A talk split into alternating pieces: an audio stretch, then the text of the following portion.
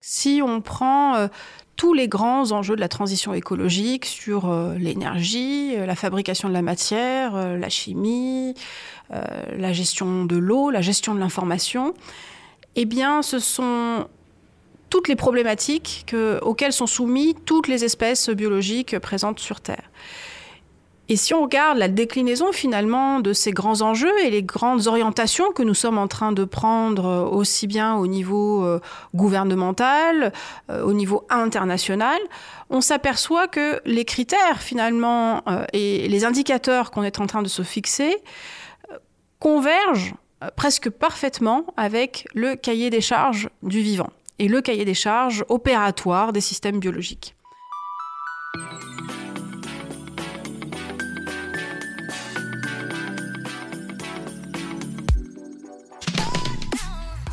Bonjour, je suis Céline Pufardishvili, Look Sharp, pour le podcast Le Sens et l'Action. Vous allez entendre tout ce que vous avez toujours voulu savoir sur le biomimétisme sans jamais oser le demander. Car je suis heureuse d'accueillir Kalina Raskin, directrice du CBIOS, qui est à la fois un centre d'études et d'expertise sur le sujet du biomimétisme et un réseau d'acteurs industriels et d'académiques nationales.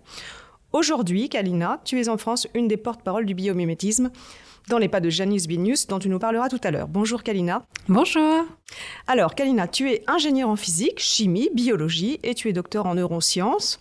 Et lors de ton tout premier poste, tu as promu le biomimétisme au sein de Paris Région Entreprise, l'agence de la région Île-de-France qui accompagnait les PME et ETI franciliennes dans leur développement.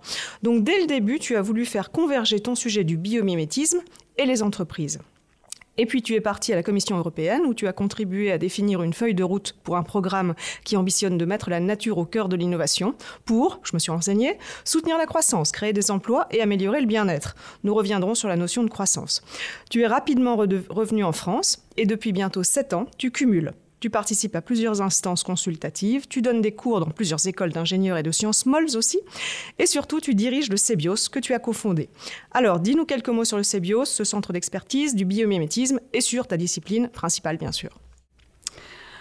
Alors le biomimétisme déjà de quoi on parle? Euh, le biomimétisme, c'est euh, cette approche qui consiste à s'inspirer du vivant, des systèmes biologiques pour pouvoir euh, repenser euh, la façon dont l'être humain conçoit, euh, s'organise, consomme. L'idée sous-jacente, c'est que le vivant, il a évolué pendant près de 4 milliards d'années, finalement par soumis à la sélection naturelle, et que par conséquent, les 10 millions d'espèces qui nous entourent aujourd'hui peuvent servir de modèle en réponse à un grand nombre de contraintes, notamment de contraintes environnementales auxquelles tous les vivants euh, sont soumis, l'Homo sapiens, donc nous, les êtres humains, et les autres espèces. D'accord. Et tu dis que s'intéresser aux vivants pour la transition écologique, notamment, euh, puisqu'on est en plein dans ce sujet, c'est juste du bon sens et qu'il serait plus sage de s'inspirer du vivant que d'essayer de réinventer la roue en permanence. Alors dis-nous comment euh, le vivant, concrètement, peut être source d'inspiration pour atteindre les ODD. Donne-nous des exemples euh, et comment est-ce que l'étude du vivant permet des convergences entre les grands piliers de la transition? Alors, ce qui est très intéressant de, de constater, c'est que si on prend tous les grands enjeux de la transition écologique sur euh, l'énergie, euh, la fabrication de la matière, euh, la chimie, la gestion de l'eau, la gestion de l'information, eh bien, ce sont toutes les problématiques auxquelles sont soumises toutes les espèces biologiques présentes sur Terre. Et si on regarde la déclinaison finalement de ces grands enjeux et les grandes orientations que nous sommes en train de prendre euh, aussi bien au niveau euh, gouvernemental, euh, au niveau international, on s'aperçoit que les critères finalement et les indicateurs qu'on est en train de se fixer convergent presque parfaitement avec le cahier des charges du vivant et le cahier des charges opératoire des systèmes biologiques. Si on prend quelques exemples, euh, dans le domaine de l'énergie, euh, recourir aux énergies renouvelables, notamment au solaire, séquestrer le CO2 par exemple, euh, diversifier les ressources, décentraliser, qui sont aujourd'hui les grandes stratégies vers lesquelles tout le monde est en train de s'orienter, c'est exactement ce que font à peu près tous les systèmes biologiques, et notamment tous les systèmes biologiques, on va dire, multicellulaires. Par exemple, l'utilisation de l'énergie solaire, ne faut pas oublier que dans les systèmes biologiques, la grande majorité de l'énergie, euh, voilà, quasi-totalité de l'énergie, elle vient d'abord du solaire par euh, l'incorporation et la transformation de cette énergie, la lumière, en d'autres types d'énergie par euh, ce qu'on appelle les organismes photosynthétiques, donc les organismes capables de faire de la photosynthèse. Et ensuite, l'énergie, elle est convertie et transmise à l'ensemble de la biomasse terrestre. Mais l'entrée première et primaire d'énergie dans toute la biomasse terrestre, c'est bien l'énergie solaire. C'est pour cela que depuis euh, quelques années, on a une accélération de l'intérêt porté aussi bien par la recherche académique fondamentale et de plus en plus par la recherche industrielle sur imiter ce processus de photosynthèse pour nous aussi, êtres humains, miser au maximum sur l'énergie solaire qui est largement disponible. Et c'est particulièrement intéressant pour la fabrication de l'hydrogène. L'hydrogène, euh, il y a un engouement euh, mondial sur l'hydrogène comme grande opportunité d'énergie propre et à grande échelle. La difficulté, c'est comment est-ce qu'on fabrique finalement de l'hydrogène dans de bonnes conditions et avec des rendements suffisants. la promesse de la photosynthèse artificielle, c'est de pouvoir, à l'aide de la lumière et de l'eau, euh, fabriquer de l'hydrogène en imitant la façon dont les plantes, notamment, euh, fabriquent ces molécules. Ouais, passer du, de l'hydrogène gris à l'hydrogène vert. Et est-ce qu'il y a des, des méthodes, parce qu'on sait que la nature, c'est du test and learn permanent depuis des milliards d'années, et pour l'entreprise qui est pressée parce qu'il nous reste 20, 10 ans, 5 ans pour agir, c'est quoi la méthode? Alors c'est pas facile. Faire du biomimétisme aujourd'hui, c'est pas facile dans euh, la culture de l'entreprise. Euh, parce que euh, on a, euh, pour des raisons historiques, et parce que la science évolue très vite, on a évidemment des grandes spécialités scientifiques et du coup des formations qui assez tôt bifurquent vers des domaines extrêmement étroits d'expertise. Et on se retrouve dans les entreprises avec des gens de très haut niveau, mais souvent avec euh, des formations qui vont être très spécialisées euh, et la biologie notamment, qui est indispensable. Hein, des connaissances de base en biologie sont indispensables pour pouvoir faire quand même du biomimétisme de façon, euh, de façon pertinente et efficace. Eh bien, ces profils-là industriels d'ingénieurs ne sont absolument pas formés à la biologie et donc n'ont pas du tout le réflexe de se dire mais tiens comment ferait le vivant, comment ferait la nature à ma place pour résoudre cette problématique-là. Donc il y a un premier frein qui est un frein culturel, un deuxième frein qui est un frein euh, euh, essentiellement lié à la formation. Et nous, ce qu'on constate, hein, puisqu'on travaille avec des entreprises au, quotidien, qu'on a des profils pluridisciplinaires autour de l'équipe, et qu'on a des profils pluridisciplinaires dans notre, dans notre équipe, on, on constate que même si vous mettez en gros toutes les bonnes expertises, les bonnes compétences autour de la table, ça ne suffit pas. Le dialogue ne se crée pas spontanément parce que justement, ce sont des gens qui n'ont pas le même langage, qui n'ont pas les mêmes prismes de référence. Euh, donc il y a un enjeu colossal de développement méthodologique, de stimulation de la créativité et d'encadrement de cette créativité-là pour pouvoir faire du biomimétisme de façon euh, la plus efficace et appliquée possible. Créer des ponts, avoir un langage commun. Alors tu, parlais du rôle central du designer en entreprise euh, devant un problème complexe. Le designer a un, état d'esprit qui lui permet d'aller euh, peut-être à la source de la matière, euh, chercher une façon de répondre à, son problème. Est-ce que, le designer pourrait être ce traducteur universel? Alors nous, on, croit beaucoup effectivement euh, à euh, l'impact euh, et on constate même, c'est même pas on croit, hein, on constate l'impact colossal qu'a le, designer dans la catalyse finalement d'approches pluridisciplinaires telles que le biomimétisme. On a dans l'équipe donc des profils très pluridisciplinaires qui sont formés à la fois aux sciences de la physique, de la chimie et de la biologie, et néanmoins ça ne suffit pas. Il faut effectivement des profils capables d'agréger à la fois les contraintes d'usage, les contraintes industrielles et d'engranger des données scientifiques euh, complexe pour pouvoir finalement euh, créer euh, un concept qui va venir cristalliser des projections communes de l'ensemble des experts autour de la table. J'aime bien donner cette analogie. Alors les, designers m'en voudront, mais je pense que, que pour, ceux qui nous écoutent, ça apportera nécessairement un éclairage. vous prenez l'architecte dans la conception d'un bâtiment. Euh, si vous mettez que des ingénieurs euh, et puis euh, les futurs usagers du bâtiment autour de la table, ils vont avoir du mal à se comprendre et à se parler et à sortir quelque chose de concret. Et là, vous avez l'architecte dont c'est le métier, en fait, finalement, de créer un premier dessin, créer un premier concept de ce que pourrait être le bâtiment. Et à partir du moment où on a cette première projection possible, là, chaque spécialité, chaque finalement partie prenante autour du projet est capable d'exprimer euh, et de projeter son expertise et ses contraintes sur ce premier concept-là qui ensuite va euh, se transformer, se modifier, apporter des scénarios complémentaires. Et le designer, finalement, il va avoir le même rôle pour moi de façon plus large dans le domaine de l'innovation. Et c'est exactement euh, la raison pour laquelle nous, on intègre systématiquement maintenant des designers dans nos travaux, parce qu'on a besoin qu'ils puissent nous aider à proposer des premiers concepts qui ensuite permettent à chacun de venir apporter ses connaissances et ses compétences. C'est une, bonne image que celui du, designer architecte. Euh, d'ailleurs, euh, j'invite euh, nos auditeurs à aller voir la, conférence que tu as donnée en ouverture de l'exposition sur le biomimétisme que, que, le CBIOS a conçu avec la, la, Cité des Sciences. C'est une exposition dédiée à la plutôt bio-inspiration. Et la conférence que tu donnes est sur justement le, le sujet de l'inspiration inspiration du vivant pour les matériaux et l'architecture. Donc euh, on le voit, même euh, la Cité des Sciences, c'est euh, c'est adressé au, très jeune public, donc le biomimétisme semble se, être un sujet qui, qui, se, qui, se, qui devient un petit peu plus populaire et, peut-être que tout le monde en entend un petit peu parler. Donc c'est juste un bruit de fond, c'est une tendance euh, majeure, incontournable.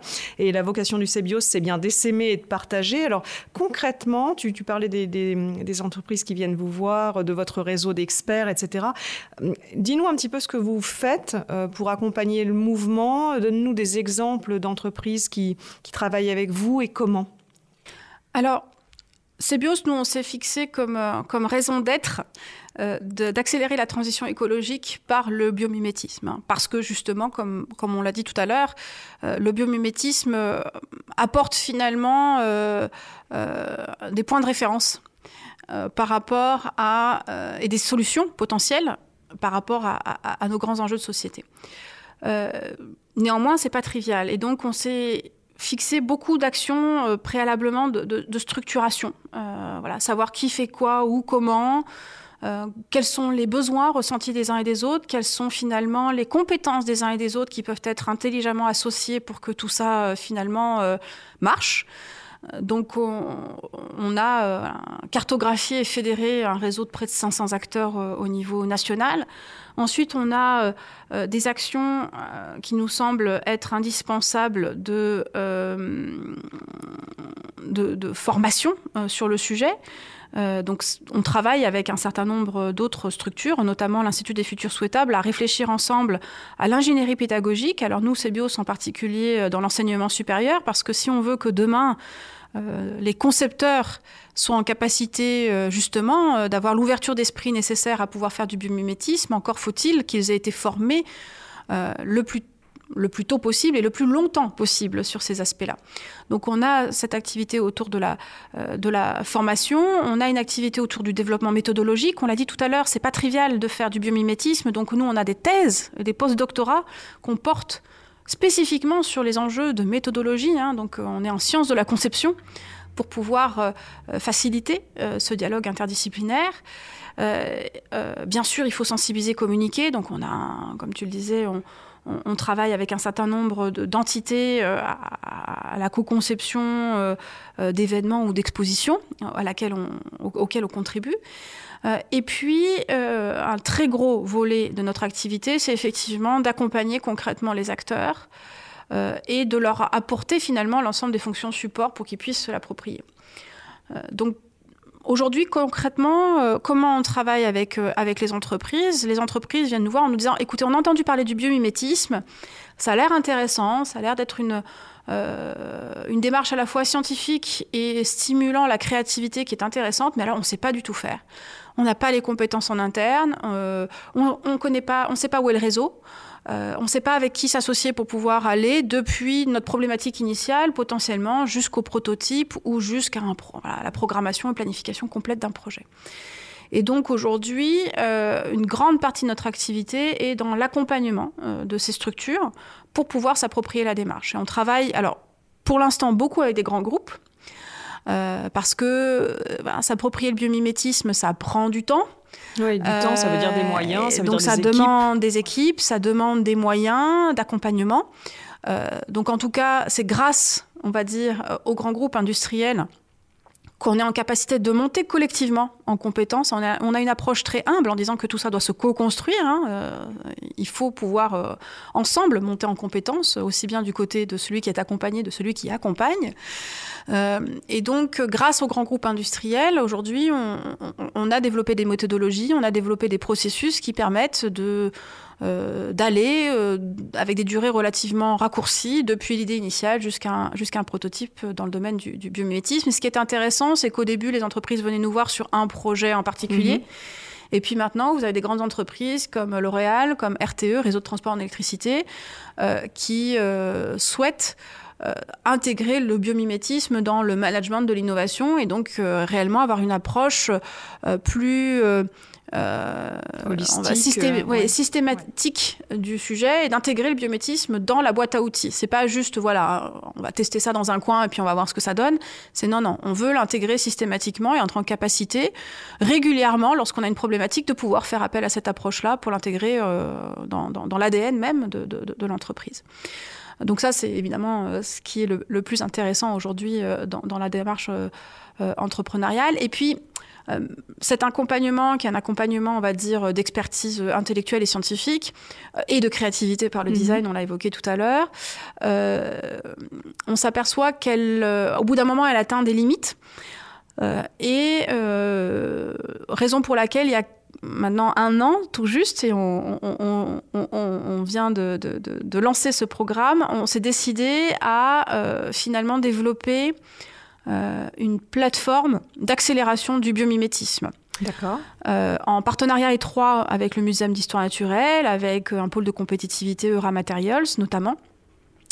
on a choisi de finalement venir répondre à euh, tous les verrous euh, principaux qu'on nous on a constatés après 6 euh, ou 7 ans d'expertise en accompagnement des entreprises sur ce sujet du biométisme. Et donc on a actuellement lancé un programme qui va faciliter par l'intelligence artificielle la fouille de la donnée biologique. Donc comment aller explorer une donnée biologique qui est éparpillés, dispersés entre des publications scientifiques, des collections, euh, des réseaux naturalistes, euh, des experts scientifiques divers et variés qui ont euh, un grand nombre de, de, connaissances par leur expertise. Donc comment on fait finalement dans cette donnée dispersée pour tirer euh, le, meilleur parti de cette connaissance euh, qui est trop diluée. Euh, qu'il y a des tas de, choses communes entre un, enfin de connaissances communes entre un,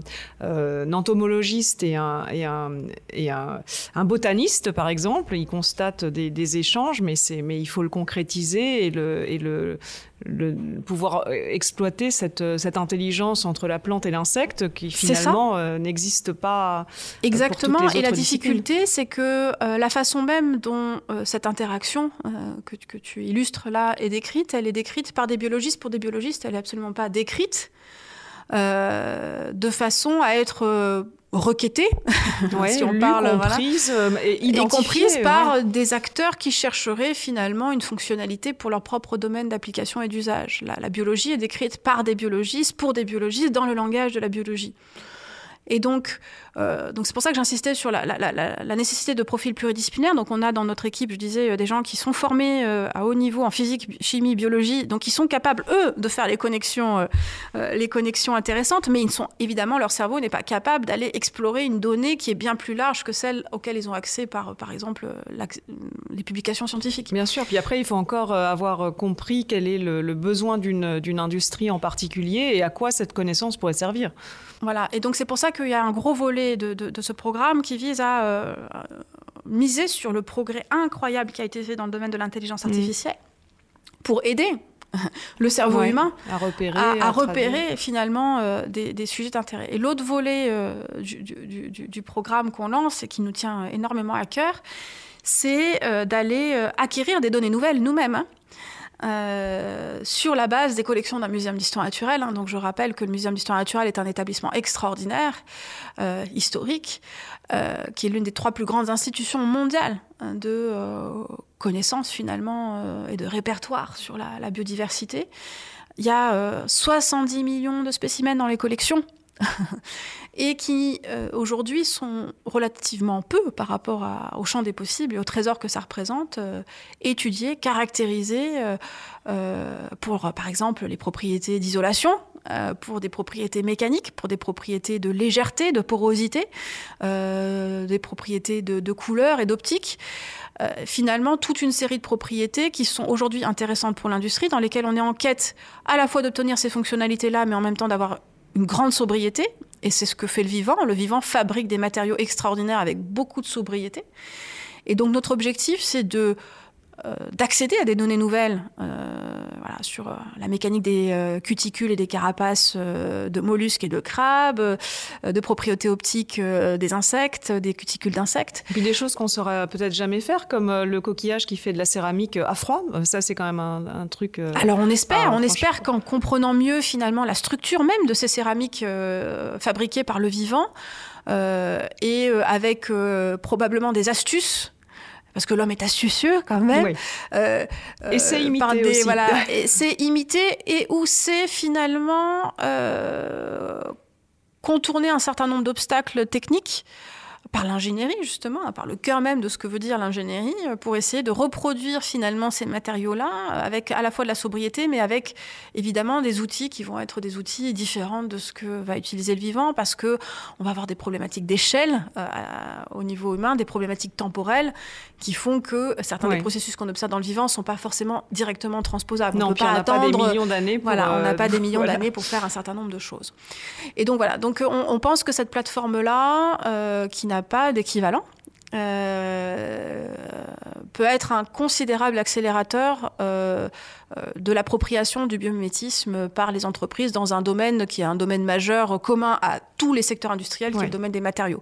Et notre objectif, c'est que ça ouvre la voie à une déclinaison sur d'autres thématiques, d'autres champs disciplinaires et d'autres champs d'application. Et peut-être une ouverture à l'international. Alors, je, tout à l'heure, tu as évoqué le, les applications potentielles dans le management. J'aimerais qu'on y revienne plus, plus, tard, mais auparavant, je voudrais faire une petite parenthèse. Donc, vous, tu, tu m'expliquais que pour mieux remplir votre mission, le CBIOS venait de devenir euh, Société coopérative d'intérêt collectif, SIC, à but non lucratif. Alors, est-ce que tu peux nous expliquer pourquoi, euh, pour euh, mieux remplir votre mission, vous avez finalement changé de statut? En quoi ça vous aide? En quoi ça vous alors on était effectivement association loi 1901 depuis notre création, hein, à but non lucratif, et puis on a décidé de passer en société coopérative d'intérêt collectif pour plusieurs raisons.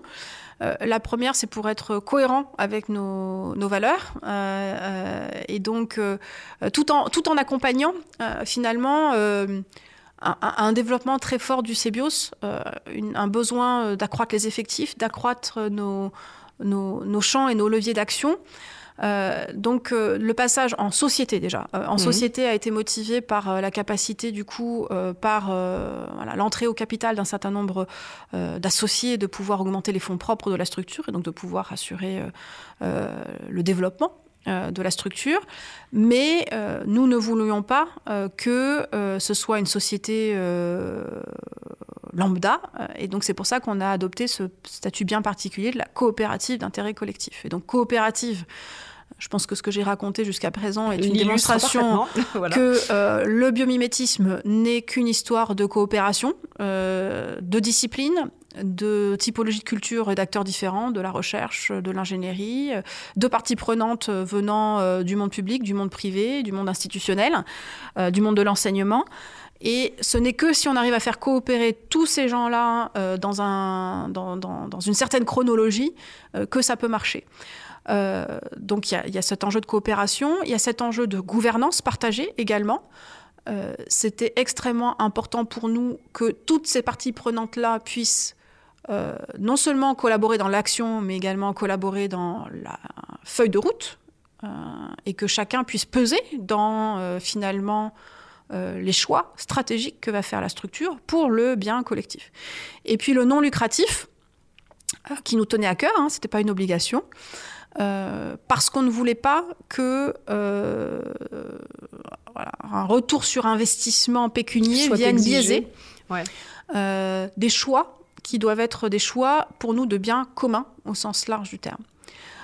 donc c'est pour toutes ces raisons-là que nous sommes passés en société coopérative d'intérêt collectif et ce, que, voilà, ce qui m'enthousiasme énormément, c'est que voilà, tous nos, euh, la grande majorité de nos, de nos partenaires historiques sont aujourd'hui associés fondateurs euh, et que euh, la grande majorité des salariés est aujourd'hui aussi sociétaire de la structure, ce qui démontre voilà, un engagement non seulement de nos partenaires externes, mais aussi d'une équipe qui est euh, enthousiaste et engagée dans, dans, cette action. Et la façon de travailler illustre aussi, enfin, est cohérente avec le, le sujet sur lequel vous, euh, vous travaillez euh, au quotidien. Alors, donc pour revenir un petit peu à ce, à ce sujet de façon de, de travailler, on voit que pour, pour tous les, les sujets liés aux matériaux, à l'énergie, euh, à la construction, euh, on, on, trouve dans le biomimétisme euh, matière à s'inspirer.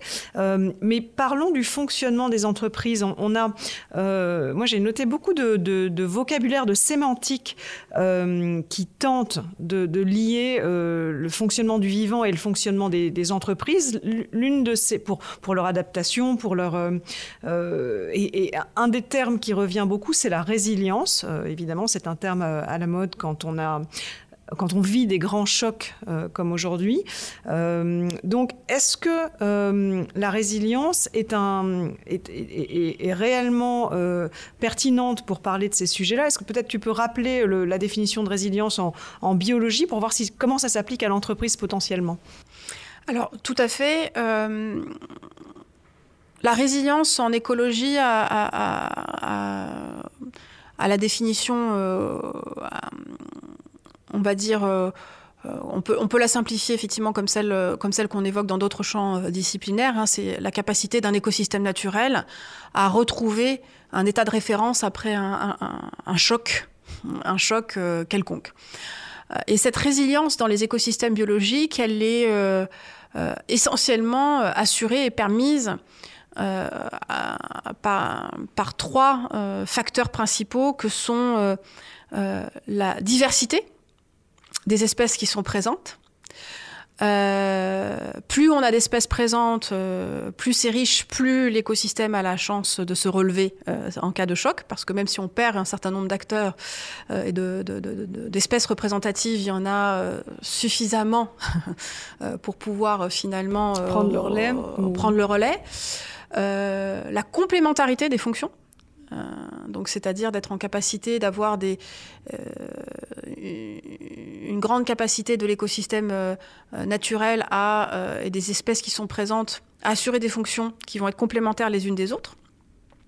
ce qui permet une fois de plus voilà, de, pouvoir se relever en, cas de choc. Et puis la redondance, voilà, qui est aussi un, un point important. C'est ben, plus on a finalement euh, désolée de cette, cette, analogie qui est probablement pas la, pas la bonne, euh, pas très bien choisie, mais, mais au moins ça parlera à tout le monde. Euh, je pense qu'on a tous appris le fait que dans un avion, on avait trois fois le même circuit parce que comme ça, s'il y en a un qui lâche, il y a quand même les deux autres qui tiennent. Redondance. Voilà, la redondance. et donc, eh ben, c'est un peu l'idée que dans, le, dans, la plupart des écosystèmes biologiques résilients sont des écosystèmes dans lesquels, eh ben, finalement, les mêmes fonctions pouvaient être aussi assurées de façon répétée par plusieurs catégories d'espèces, ce qui fait que même s'il y en a une ou deux qui flanchent, eh bien, y a toujours la troisième qui peut reprendre le relais. Et donc ce sont euh, euh, ces trois piliers-là qui euh, sont décrits par les écologues comme finalement les, piliers clés de la résilience des écosystèmes naturels. si je reviens maintenant, je reviendrai à la résilience après, mais si, là je, je, reprends ta question initiale qui était finalement au-delà des aspects techniques, comment le, vivant pourrait servir de modèle pour repenser nos organisations au sens large du terme, que ce soit en, management ou pourquoi pas même en modèle économique mhm. plus largement. Euh, c'est effectivement euh, une échelle euh, d'imitation du vivant qui, qui, qui, gagne en intérêt. on voit bien hein, que intuitivement, les gens observant le vivant se disent mais il y a quand même une sophistication dans l'organisation euh, du vivant qui est incroyable. J'aime beaucoup cette, cette image que donne Emmanuel Delannoy, qui fait partie de mes mentors. Euh, euh Emmanuel Delannoy euh, aime bien poser la question, mais imaginez que vous deviez organiser le printemps. Voilà. Imaginez voilà, beau le, le réveil après l'hiver et l'organisation de l'écosystème entier qui se réveille au printemps et de tout ce qui doit être développé.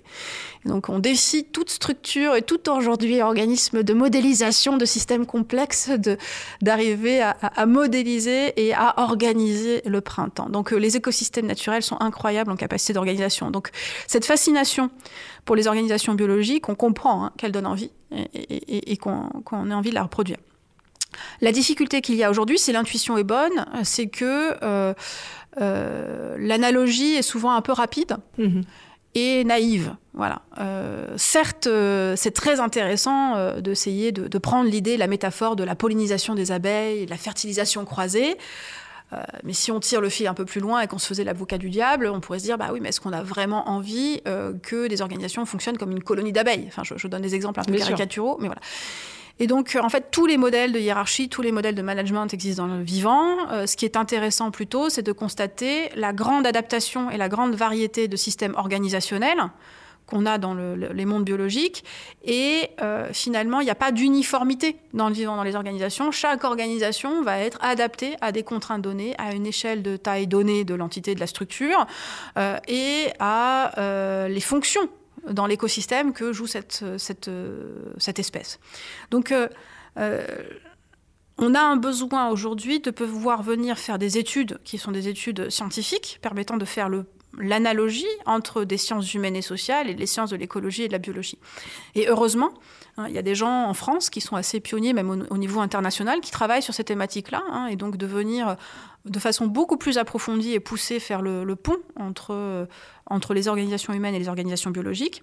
Je pense notamment à, par exemple, Paul Boulanger, qui a fait sa thèse sur cette thématique-là et qui a rejoint maintenant euh, et cofondé une entreprise qui s'appelle Picaya et qui travaille beaucoup sur ces questions euh, euh, de, de, des organisations bio-inspirées, aux côtés également de, de Tariq Sheikha, qui est associé et qui par ailleurs travaille à l'Institut des futurs souhaitables, qui travaille énormément sur ces questions des organisations, et notamment par le biais du, du biomimétisme. Donc si j'en reviens à la résilience, si on voulait pousser effectivement cette métaphore-là, c'est vrai que demain des organisations qui euh, seraient plus diversifiées, qui auraient euh, des grandes complémentarités fonctionnelles euh, dans, je vais, dire le gros mot de business unit ou que sais-je, et de finalement redondance, là où aujourd'hui on évite les redondances, justement. On évite les redondances.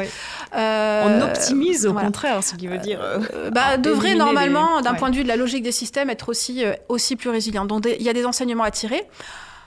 Après, je vais être un peu provocatrice. J'ai envie de dire, euh, est-ce que euh, toutes les entreprises aujourd'hui, euh, après le choc, ont un intérêt à revenir à leur modèle de référence? Et donc, est-ce que c'est vraiment forcément la résilience qu'on va chercher pour ces structures-là, ou est-ce qu'on va pas chercher plutôt d'autres stratégies euh, d'adaptation, de, transformation plus profonde des entreprises pour être mieux adaptées justement à des contraintes dont elles ont fait fi ou elles ont essayé de s'affranchir. Elles ont bien vu qu'elles n'étaient pas. Euh, donc cette question de la résilience, elle est, voilà, elle n'est peut-être pas souhaitable. Elle est Elle n'est peut-être pas toujours souhaitable et pas toujours forcément pertinente en fonction de l'entreprise. Et en tout cas, se, méfier des, des, raccourcis, parce que quand, euh, quand on parle de, résilience, on a tendance à, raccourcir euh, à, l'agilité, à la capacité à, rebondir, mais en fait, euh, non, la notion de, redondance est, importante, et, et, comme tu le disais, l'entreprise fuit la redondance. alors, euh, et, on a aussi compris que pour, pour, euh, pour, savoir de quoi on parle et, pouvoir euh, utiliser ces, ces, connaissances, la formalisation et la modélisation étaient, étaient clés. Alors, si on peut revenir en entreprise. Si, une entreprise s'intéresse au sujet, tu, disais qu'elle pouvait évidemment venir vous voir, mais euh, par où commencer? Est-ce que c'est -ce c'est une question de, revoir les métiers, de revoir les réseaux? Tu parlais de l'organisation même de l'entreprise, mais euh, tu, as fait euh, référence aussi à, vos, des, d'autres instituts. qu'est-ce, qu'est-ce, que, qu'est-ce qu'il faut mettre en, route L'éducation et donc la formation semble être aussi au, au, au cœur des, des transformations à aborder par l'entreprise qui s'intéresserait au sujet. Oui, alors je pense que déjà la première étape sur le biomimétisme, comme dans plein d'autres, c'est déjà de faire découvrir le sujet et euh, son champ d'opportunité. Souvent, les gens, ils ont une vision euh, soit ils connaissent pas le biomimétisme, soit ils ont une, vision extrêmement étroite qui se voilà qui va se, se, contenter de connaître le velcro, euh, euh, le nez du TGV japonais, qui sont un peu des grands exemples euh, un peu sexy du biomimétisme, et ils voient pas justement toute la portée beaucoup plus profonde et beaucoup plus large du sujet. Donc déjà, ne serait-ce que leur ouvrir l'esprit et leur apporter un changement de regard sur le vivant comme finalement euh, comme modèle pour eux dans, le domaine de l'entreprise, c'est une étape indispensable. Ensuite, effectivement, néanmoins, pour pas que ce soit une approche euh, trop naïve, il faut pouvoir euh, les former dans, ce domaine-là. et puis ensuite, bah, main dans la main avec eux, développer des premiers projets et puis qu'ils puissent ensuite développer, avoir leur propre, leur propre autonomie et que ça devienne finalement presque euh, naturel euh, pour des entreprises à doter le biomimétisme. Et nous, c'est une grande satisfaction de voir maintenant qu'il y a des postes responsables de projet, chefs de projet biomimétisme dans les entreprises. On se dit qu'il y a quand même un, gros progrès en quelques années qui, s'est constitué. Alors sans, sans, rentrer dans, dans, dans, des, dans, des, analogies trop, voilà, trop, trop caricaturales, mais euh, je pense qu'il y, a quelques décennies, euh, on rêvait d'avoir des responsables de développement durable. Eh ben, ça y est, maintenant, on en a dans toutes les entreprises. Nous, notre rêve, c'est qu'on ait des responsables biomimétisme dans euh, toutes les entités. Oui, et on, voit que la, alors la, grande question, puisque le, les, les, grands sujets qui nous occupent, le, climat, les limites planétaires, sont des sujets globaux et internationaux, est-ce que le biomimétisme est tout ou partie de la réponse, notamment du sujet des limites planétaires Est-ce que vous travaillez avec des, des partenaires euh, ou des homologues finalement euh, euh, au niveau mondial pour adresser ce sujet au niveau macro? Parce que là, tu viens de nous expliquer comment vous travaillez au niveau micro et au niveau macro, qu'est-ce que, quelle est l'étendue des travaux? Plusieurs niveaux de réponse à, cette question. alors, effectivement, beaucoup de gens aujourd'hui abordent le biométisme comme un outil dans la boîte à outils. Euh, moi, mon point de vue, ma perception, euh, c'est que nous sommes d'abord des êtres vivants, euh, dépendants les uns des autres, dans un tissu vivant planétaire, et que pour moi, du coup, la question de la biocompatibilité et donc du biomimétisme devrait presque être plutôt la philosophie générale, et, finalement le socle et ou le chapeau, hein, ça dépend de la, perspective générale dans laquelle on devrait s'inscrire. Donc prendre le vivant comme référence, comme modèle dans toutes nos actions et se dire que si on fait comme le fait le vivant et donc comme l'évolution l'a sélectionné, euh, a priori, euh, on, s'écarte un peu moins du, droit chemin euh, de, notre propre, de notre propre résilience, pour reprendre le, débat de tout à l'heure. donc, donc moi, j'ai une vision où le biométisme potentiellement est une fin en soi et pas juste un moyen. juste un moyen. Euh, mais bon, voilà, je pense que ça, dépend du niveau de maturité et voilà, c'est un débat, un débat beaucoup plus large. Et en termes de considération euh, et de répercussions internationales, euh, alors le biomimétisme n'est plus un, artefact du tout, hein. c'est largement euh, maintenant répandu, notamment dans, le domaine de la recherche académique, hein, qui a explosé ces dernières années euh, sur cette thématique-là. Donc la connaissance dans le domaine du biomimétisme s'est euh, beaucoup développé, déployé. certains pays comme l'Allemagne, la Suisse, les États-Unis se sont dotés de centres remarquables dans le domaine. Nous, CBIOS, on s'inscrit un petit peu dans ce sillage-là et on essaye de trouver plutôt des actions complémentaires à celles qui ont été déjà développées dans une perspective de collaboration internationale à, moyen terme. Donc elle existe. Voilà, à, moyen terme. Donc effectivement, on est en lien, nous, avec euh, nos analogues ils ne sont pas forcément homologues, mais nos analogues dans, différents pays, dans une perspective de collaboration internationale et de montée en puissance internationale sur ces sujets-là. On n'est pas, on n'est pas du tout dans des démarches de compétition avec nos voisins, bien au contraire. et en termes de prise en compte politique, je en Allemagne, c'est beaucoup le ministère de la Recherche, le ministère de l'Industrie qui s'est saisi du sujet, à juste titre, hein, puisque une démarche qui, on, l'a dit tout à l'heure, doit se nourrir euh, d'une rigueur euh, d'appropriation et de transfert de connaissances. Donc c'est très bien que les ministères euh, de la Recherche, notamment, s'en saisissent. Idem en Suisse. moi, ce que je trouve extrêmement enthousiasmant en France, c'est que c'est le ministère de l'écologie qui c'est d'abord le premier saisi du sujet et la bio-inspiration et le biomimétisme, aujourd'hui, ont on, pu être inscrits dans plusieurs euh, documents et feuilles de route stratégiques de l'État euh, pour la transition écologique. Euh, dès 2007, hein, déjà, l'Office parlementaire d'évaluation des choix scientifiques et technologiques citait le biomimétisme comme l'outil de la prochaine révolution industrielle et comme un argument majeur en faveur de la conservation de la biodiversité. Euh, puisque euh, la le vivant dont on a besoin euh, au jour le jour de toute façon pour vivre est aussi un remarquable voilà, modèle d'inspiration et donc toute espèce qui disparaît est aussi une perte, une perte colossale du point de vue de la connaissance, au-delà évidemment de, de, de, de l'impact de sa perte propre en tant que telle. Euh, donc c'est le ministère de l'écologie qui s'est saisi du sujet. Et là, euh, nous, on, on, a des discussions avec d'autres ministères, euh, le ministère de l'économie, notamment euh, le ministère de la Recherche, le CNRS, euh, qui sont en train aussi d'intégrer le biométisme dans, leur, dans leurs travaux. Et pour ceux que ça intéresse, hein, je me permets d'orienter les auditeurs vers un, rapport qui a été motivé et stimulé par un, un, partenaire avec lequel on travaille beaucoup, qui s'appelle Miseco, qui s'est spécialisé dans le domaine du biométisme et des politiques publiques. Euh, et donc, il y a un rapport qui a été réalisé suite à une journée de travail chez France Stratégie, un France Stratégie qui est directement rattaché au cabinet euh, du Premier ministre, et rapport qui a pu être remis à l'Élysée. Euh, donc, on, on, voit que cette thématique-là, d'un point de vue institutionnel et politique publique, est également, voilà, gagne en intérêt, gagne en maturité. Euh, et on espère que ça va continuer à s'accélérer comme ça. Nous, on a beaucoup d'espoir que la plateforme qu'on va lancer en 2021 avec le Muséum d'histoire naturelle, qui finalement vient incarner un petit peu cette question du biomimétisme, est un outil incarné. On n'est plus juste sur euh, un concept intellectuel de transfert de connaissances, et non, on vient apporter euh, une traduction palpable de, cette, de cette approche. On, a vraiment l'espoir que ça va faire un, gros effet de levier pour l'ensemble des parties prenantes. Bon, en tout cas, bonne nouvelle du jour, cette coopération internationale et cette incarnation euh, dans, finalement dans, l'économie. Euh, alors pour terminer ce podcast, j'aime bien poser la question de personnellement, qu'est-ce qui t'a amené, qu'est-ce qui t'a amené pardon, à, ce, à ce sujet? Ça a été quoi ton déclencheur euh, après toutes tes études de, euh, de, scientifique Est-ce que c'était pendant tes études? Est-ce que c'était avant? Est-ce que c'est euh, ensuite que tu as découvert euh, ce, formidable champ d'action dans lequel tu, dédies tout ton, tout ton temps, toute ton énergie aujourd'hui? Alors, euh, j'ai eu cette chance incroyable, hein, et, on n'est pas très nombreux euh, à avoir cette chance-là aujourd'hui, hein, d'avoir une formation pluridisciplinaire. Hein. Je l'ai expliqué.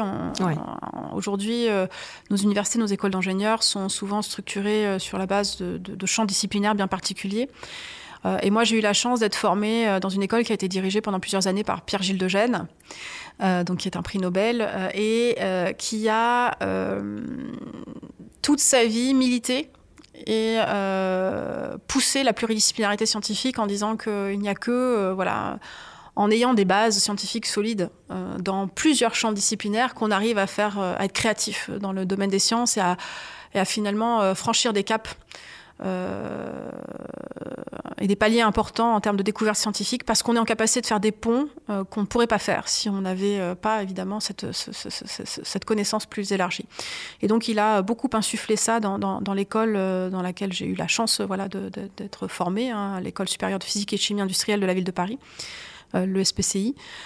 et je, me permets de le préciser parce que ça fait partie des rares écoles en France qui permettent en fait cette pluridisciplinarité-là scientifique.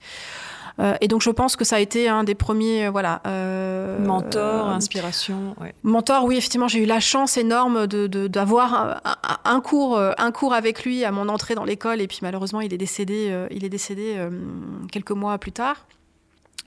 Euh, le, mais il avait insufflé cette philosophie-là euh, des sciences euh, et de l'enseignement des sciences dans cette école, et je pense que ça a énormément joué. C'est pas c'est pas par hasard qu'on a plusieurs personnes de cette école-là dans notre dans notre équipe, entre autres. Euh, donc, euh, donc il avait insufflé ça. Euh, et puis, donc après j'ai fait une, thèse de biologie. Je me suis dit bon bah c'est super toutes ces compétences-là, mais j'en fais quoi maintenant? J'avais déjà eu des enseignements de biomimétisme, mais plutôt sur des aspects justement très techniques et scientifiques. Et puis là je suis tombée sur, sur Janine Binius, qui est donc une biologiste américaine, qui a pas du tout inventé le biomimétisme, mais qui l'a rendu assez accessible, formalisé et conceptualisé dans justement euh, euh, cette perspective plus large que purement technologique qu'apporte le biomimétisme, et dans finalement toute son opportunité pour la transition écologique. Et donc, elle a, rédigé un ouvrage qui s'appelle Biomimicry en anglais, donc biomimétisme en français, qui a été traduit il y a quelques années en français, euh, et qui a été un peu le, vraiment le, gros déclic. Je me suis dit, mais, bien sûr, en fait, mais que de bon sens que de bon sens. Et puis en plus, voilà, c'est intellectuellement passionnant. Et puis, euh, et puis voilà, euh, ça répond à des enjeux de transition énergétique. C'est extraordinaire en fait comme potentiel. Euh, et c'est comme ça que voilà, j'ai rencontré un certain nombre de mentors au, niveau, au niveau européen. Gauthier Chapelle en Belgique, hein, qui, qui m'a beaucoup, beaucoup inspiré, hein, qui est un des disciples aussi de Janine Binus, Tariq Shekchak, Emmanuel Delannoy, que j'ai cité tout à l'heure. Euh, et voilà, j'ai eu envie de me retrousser les manches et de me dire bon bah allez, je, fais ma part et je, me bats pour ce sujet. Euh, je vais à la rencontre des chercheurs euh, français, à la rencontre des entreprises et puis on, va essayer de, monter ça ensemble. j'ai eu une chance extraordinaire, c'est qu'à ce moment-là, il y au moment où voilà, moi j'étais prête à, me battre pour ce sujet, qu'une collectivité, la ville de Senlis, euh, décide de lancer un centre dédié au biométisme, le CEBIOS. Qui est né et puis, dans voilà, et puis on s'est voilà, rencontrés. Et l'aventure a continué et s'est amplifiée comme ça, en fait. Voilà, c'est comme ça que je me suis retrouvée à la tête du CEBIOS, parce que j'avais cette, cet, cet enthousiasme et cette volonté d'engagement, et puis ce, ce, ce, ce, projet porté par un collectif et une collectivité extraordinaire. Et voilà, c'est comme ça que ça s'est fait. Bon, bah, fantastique. Euh, et tu, nous as cité quelques, hum, chercheurs et quelques références qui ont euh, euh, écrit des ouvrages notables et qui ont inspiré d'autres entreprises, hein, comme Janine Benius et aussi la Bible d'interface. Euh, est-ce que tu peux nous donner, euh, c'est aussi quelque chose qu'on demande à la fin de ce podcast, de, partager euh, quelques-unes de tes sources d'inspiration. Euh, alors évidemment, Gauthier Chapelle a été très prolixe aussi en, en tant qu'auteur. Est-ce que tu as d'autres sources à nous donner? Alors, euh, moi, j'ai beaucoup, beaucoup apprécié euh, l'éloge de la plante de Francis Allais. Hein. Je pense que si on nous avait enseigné la botanique comme le fait Francis Allais, euh, je pense qu'on aurait beaucoup, beaucoup plus de botanistes, d'une part, et puis probablement une perception de la plante aussi très différente. C'est vrai que souvent on pense au biomimétisme et on, parle toujours des animaux. or, or le, monde végétal est incroyablement riche, extraordinaire. Et c'est vrai que voilà, le végétal fait partie du décor et on oublie presque que ce sont des espèces vivantes et qui ont des capacités d'innovation et d'adaptation incroyables. Et, ce que je trouve euh, voilà remarquable, c'est la façon dont Francis Allais euh, euh, apporte cela au public, l'interprète, raconte ses histoires. Et, voilà, moi, ça a été voilà aussi un, un, vraiment un énorme coup de cœur que de, pouvoir euh, écouter, lire Francis Allais. Donc je, recommande vraiment euh, la lecture de l'éloge de la plante de Francis Allais. Eh ben, fantastique, on va rester euh, sur, sur cet ouvrage. Merci beaucoup Kalina pour ton temps et d'avoir été notre Merci beaucoup à vous. Merci pour votre écoute. Ce podcast est à retrouver tous les premiers mardis du mois sur les meilleures plateformes de podcast et sur le site web du C3D. Si ce podcast vous a plu, je vous invite à le noter, 5 étoiles pourquoi pas, et surtout à le partager largement.